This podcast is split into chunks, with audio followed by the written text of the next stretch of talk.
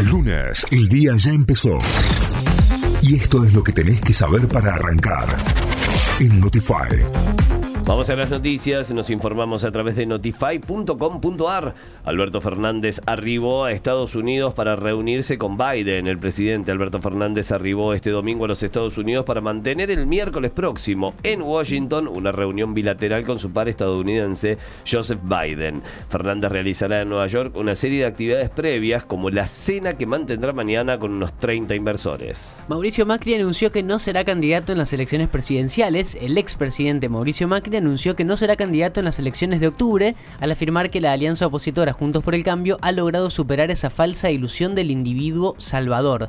Además, el líder del PRO sostuvo, quiero ratificar la decisión de que no seré candidato en la próxima elección y lo hago convencido de que hay que agrandar el espacio político del cambio que iniciamos, que tenemos que inspirar a los demás con nuestras acciones.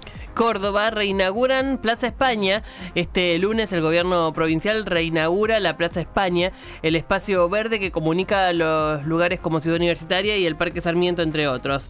En el acto presentarán el Museo Metropolitano de Arte Moderno. El lugar quedará abierto al público y se podrá apreciar la reparación integral de todos los elementos que lo componen. Esta noche se sortea la fase de grupos de las Copas de Conmebol desde las 21 en la sede del organismo de fútbol en Asunción, Paraguay, se realizará el sorteo de Copa Libertadores y de Copa Sudamericana.